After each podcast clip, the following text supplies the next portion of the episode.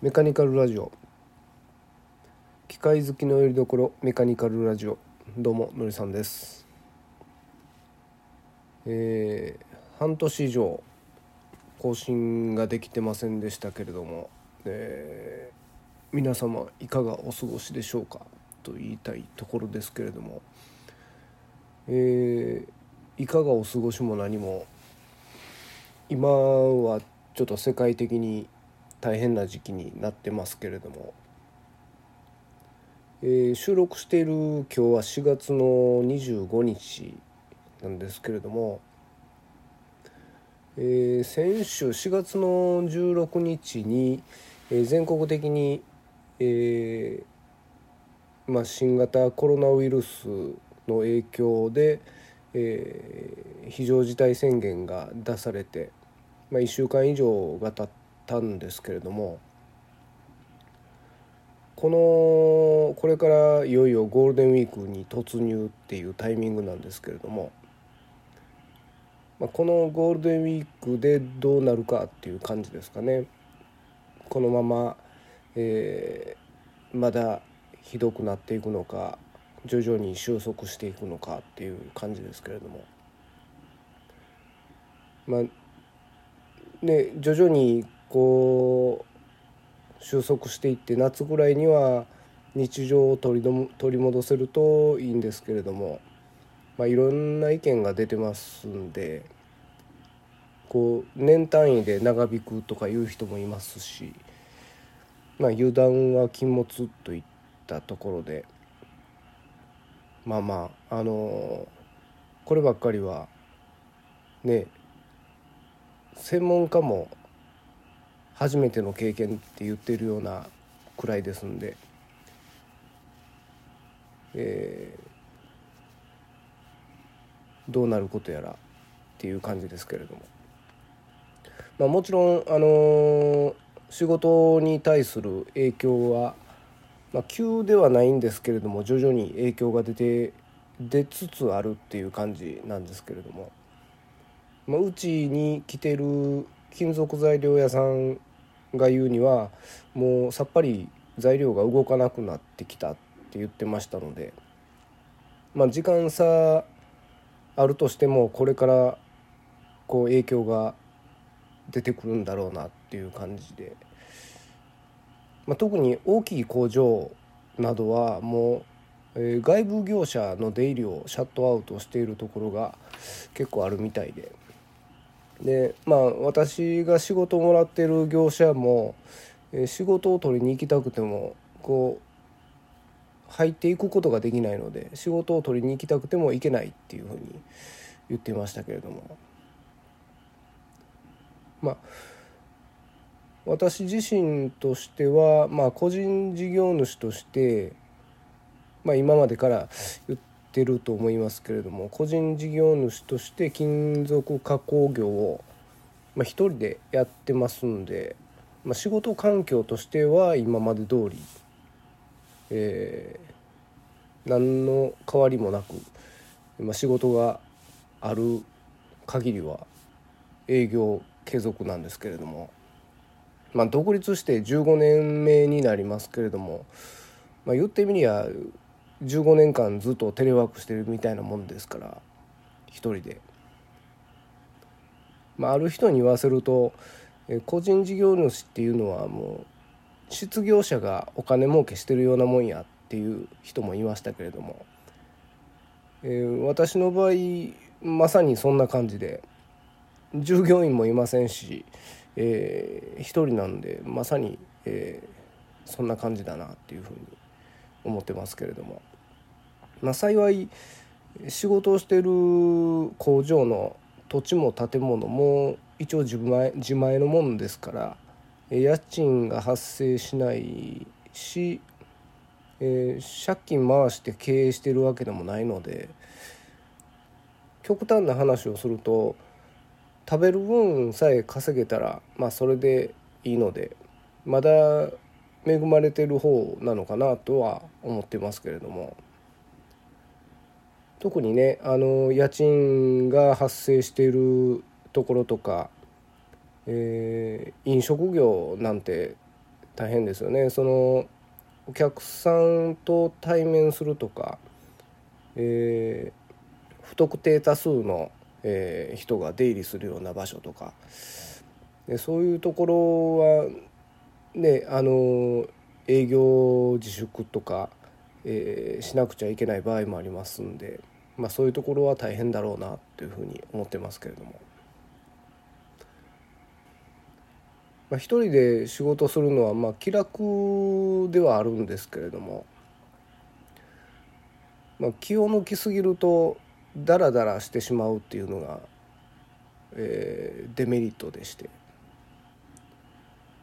仕事が忙しい時はダラダラしてる暇もないのでいいんですけれどもこう特に急ぎでない時とか、えー、ちょっと暇になってきた時っていうのはやっぱりダラダラしがちなんですね。えー、こう今必要でない買い物に出かけてみたりとか、えー、余計なことをしてみたりとかそういうことがよくありますので、まあ、そういう時にこういかに、時間を有効に使えるかっていったところでやっぱり個人経営の差が出てくるのかもしれないんですけれども、まあ、幸い今のところまだ急激に仕事量が減ってるわけでもないので、えー、今のところまだダラダラダラダラはしてないんですけれども、まあ、この先ちょっと減りそうなのは目に見えてきてますんで、まあ、そうなったらこうちょっと仕事場を思い切って断捨離でもして、えー、すっきりさせようかなというふうに思ってまして。まあ大掃除。年末でもあんまり大掃除しないんですけど、まあ、このタイミングでちょっとこうたまりにたまってるゴミなど、まあ、貧乏症がゆえに、えー、なかなか捨てられないゴミを、えー、この際思い切って捨てようかなと思ってますけれども。特にあの床の上ですね、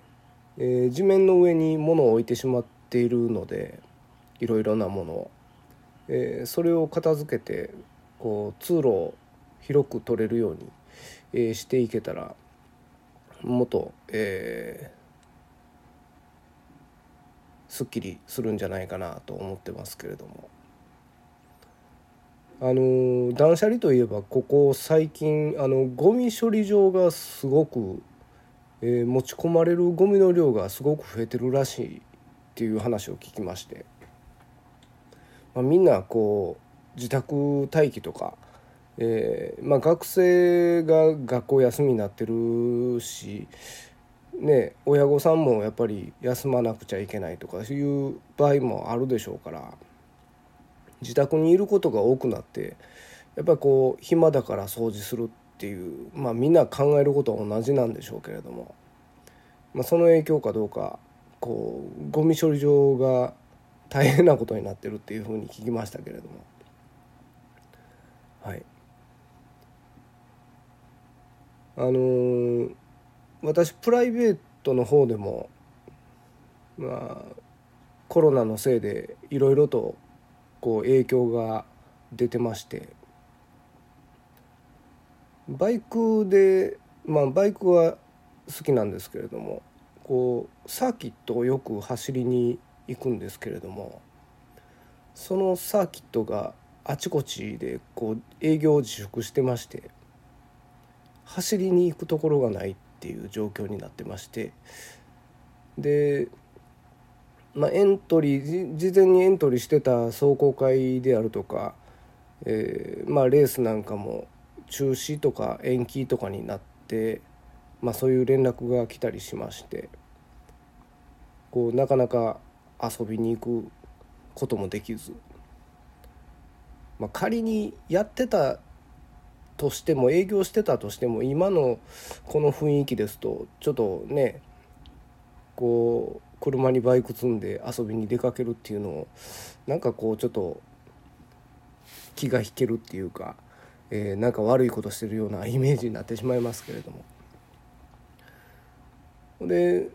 ねその、まあ、バイクの方もナンバーのないサーキット用のバイクなんで街中を走るわけにもいかないので、まあ、仕方なく、えー、バイクの整備するしかない状態なのかなっていうふうになってまして、まあ、ここうしばらくそういう出かけることもないのでまあその分こうタイヤ代であるとか、まあ、エントリー代であるとかそういうお金が浮いた分で、まあ、ヘルメットとかちょっとグローブやブーツがだんだん、えー、くたびれてきましたんで、まあ、そっちの方にお金をかけてみてもいいのかなっていうふうには思ってますけれどもはい。あとよく筋トレするのにジムにもよく通ってたんですけれどもまあジムなんてこう3つの密の典型的な場所なのでもちろんあの営業自粛されてるんですけれども。なのでこう汗かきに行く場所もないと。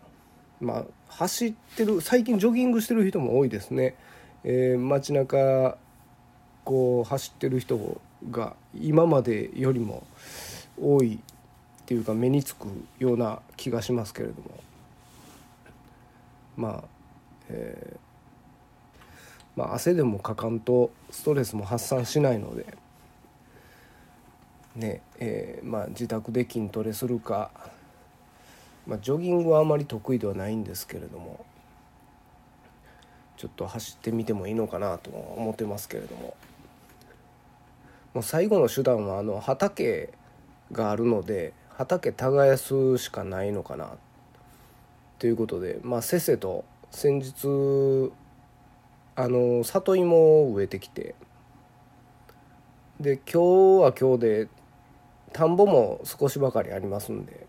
えー、田んぼの白柿といって苗を植える準備をしてましたけれども、まあ、ゴールデンウィークぐらいにえー、田植えはしようかなと思ってますんでその準備をしてましたけれども。季節が変わってもあの、コロナの影響っていうのは作物